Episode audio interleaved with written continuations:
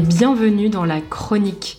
Moi, c'est Manon et chaque semaine, je vous emmène en France pour découvrir sa culture, les habitudes des Français et l'art de vivre à la française. Comme vous le savez peut-être si vous avez écouté le premier épisode de ce podcast, je suis originaire du nord de la France. Je suis née et j'ai grandi à Lille, une ville d'environ 240 000 habitants, située à quelques dizaines de kilomètres de la frontière avec la Belgique. Vous devez vous demander pourquoi je vous raconte ça. Eh bien, pas pour rien. Nous sommes en pleine saison du carnaval. De nombreuses villes de France organisent des célébrations comme Annecy, Menton, Nice et aussi une certaine ville du nord de ma région. Cette ville, c'est Dunkerque. Vous la connaissez peut-être parce qu'elle a été le lieu de tournage du film du même nom. En France, elle est aussi célèbre pour son carnaval. C'est un événement très populaire qui attire des dizaines de milliers de personnes chaque année. Je vous raconte son histoire, ses origines et ses traditions. Comme d'habitude, si cet épisode est trop difficile à comprendre, rendez-vous sur le site frenchcoffeebreak.com pour obtenir gratuitement la transcription. Ça vous permet de m'écouter et de lire en même temps pour vous aider à comprendre le vocabulaire nouveau. Dunkerque est donc située sur le littoral de la mer du Nord. C'est une ville portuaire, ça signifie qu'il y a un port. C'est d'ailleurs un des plus grands de France. La ville est située juste à côté de la Belgique et fait partie des Flandres françaises depuis 1662. Avant, elle appartenait à la Belgique. Donc officiellement, on y parle français, mais l'influence flamande est grande et le parler dunkerquois est ponctué de mots et expressions issus du flamand, mais aussi de l'anglais. La ville de Dunkerque est donc une petite ville du nord de la France, célèbre pour un événement en particulier, son carnaval qui dure de début janvier à début avril oui, trois mois. On sait faire la fête dans le Nord. Comme je vous disais, Dunkerque est un port de pêche. Dès le XVIIe siècle, les marins quittaient la ville et leurs familles pour partir pêcher la morue en Islande pendant six mois. C'était très dangereux. Ils allaient passer six mois sur le bateau et risquer leur vie en affrontant les conditions climatiques les plus difficiles. Comme vous pouvez l'imaginer, beaucoup d'hommes n'en sont jamais revenus. Alors pour profiter et décompresser avant de partir, ils organisaient une fête qui durait trois jours, du lundi gras au mercredi des cendres, donc la période juste avant le carême. Cette fête s'appelait les trois joyeuses.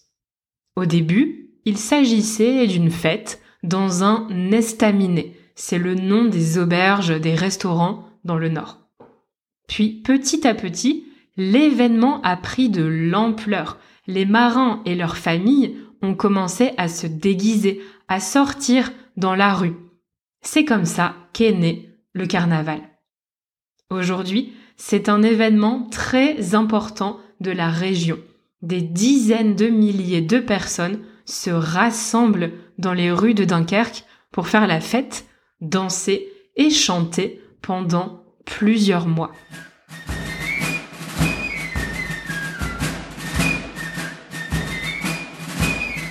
C'est très populaire. Tout le monde peut participer, tout le monde se mélange, l'ambiance est unique. Les gens qui participent au carnaval s'appellent les carnavaleux ou masques lourds en dunkerquois. Chaque dimanche après-midi d'hiver, les carnavaleux se réunissent en cortège dans la rue pour défiler. C'est ce qu'on appelle les bandes. Les bandes, donc les défilés de carnavaleux, suivent un orchestre composé de tambours et de musiciens et défilent à travers la ville en dansant et en chantant des chansons paillardes. Ce sont des chants populaires aux paroles, disons, osées.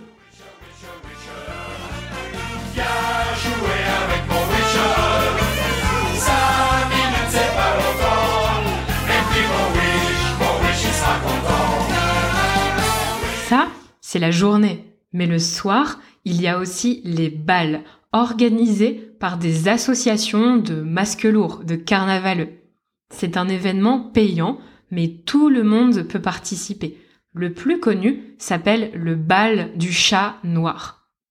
Enfin, vous avez aussi la possibilité de participer à ce qui s'appelle des chapelles. Ça n'a rien de religieux, au contraire. Faire chapelle, ça veut dire qu'on va chez des gens pour boire un verre et manger quelque chose avant d'aller à la bande ou au bal. Donc c'est un événement privé organisé par des particuliers. En général, ils ouvrent leurs portes à leurs amis, mais parfois aussi à tout le monde, aux inconnus. Vous entrez donc chez des gens que vous ne connaissez pas pour partager un moment de convivialité. C'est ça l'esprit du Nord. Vous l'aurez compris, entre les bandes, les balles et les chapelles, on ne s'ennuie jamais à Dunkerque. Mais comment se déroule exactement le carnaval de Dunkerque? Pour commencer, tout le monde se déguise et se maquille. C'est très coloré et festif. Le déguisement porte d'ailleurs un nom flamand, lui aussi. C'est le kletsch. La tradition veut qu'on le reporte chaque année et la légende raconte qu'on ne doit jamais le laver. Je vous laisse imaginer l'odeur. Il n'y a pas vraiment de thème pour les costumes, les déguisements, mais les hommes sont souvent déguisés en femmes, ils se travestissent. On voit aussi beaucoup de grands chapeaux recouverts de fleurs, ce qui symboliserait le printemps, et la tradition veut qu'on ouvre un parapluie. Peut-être parce que dans le nord, euh, il pleut souvent. J'ajoute une photo dans la transcription pour que vous voyez à quoi ça ressemble. Imaginez une foule de toutes les couleurs qui sautent, dansent et chantent au rythme des tambours. Et ça pendant trois mois. Encore aujourd'hui, la période des trois joyeuses reste la période la plus importante du carnaval. Donc le week-end qui précède Mardi Gras, c'est encore plus la fête que les autres week-ends il y a deux moments forts qui marquent les festivités. Le premier, c'est une tradition assez étonnante instaurée en 1962. La foule se réunit sur la place principale de Dunkerque devant l'hôtel de ville, la mairie.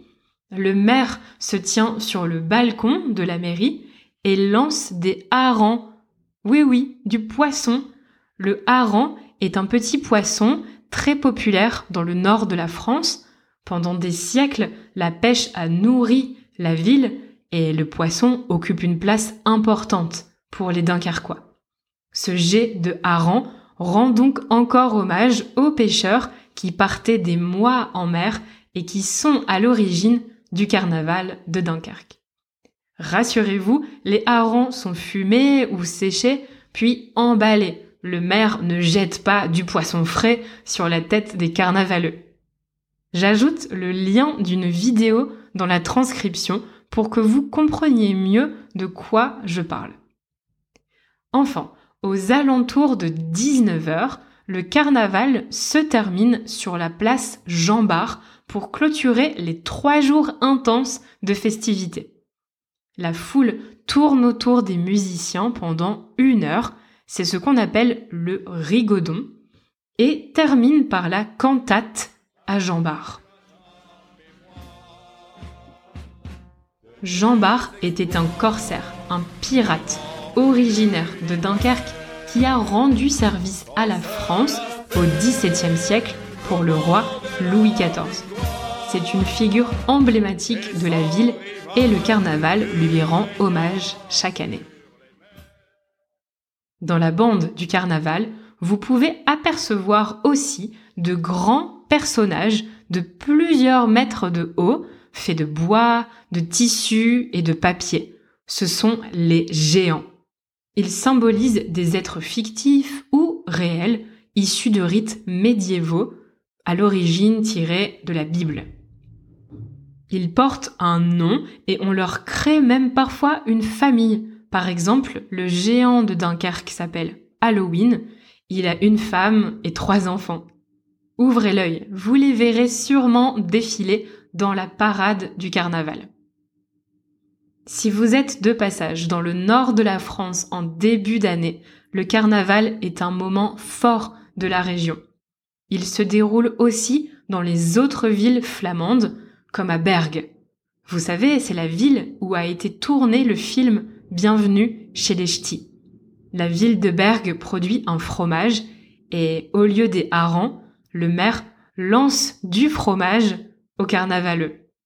C'est un plus petit carnaval, mais il vaut le détour aussi. Si vous aimez les célébrations populaires et les traditions ancestrales, le carnaval de Dunkerque et de sa région est un incontournable.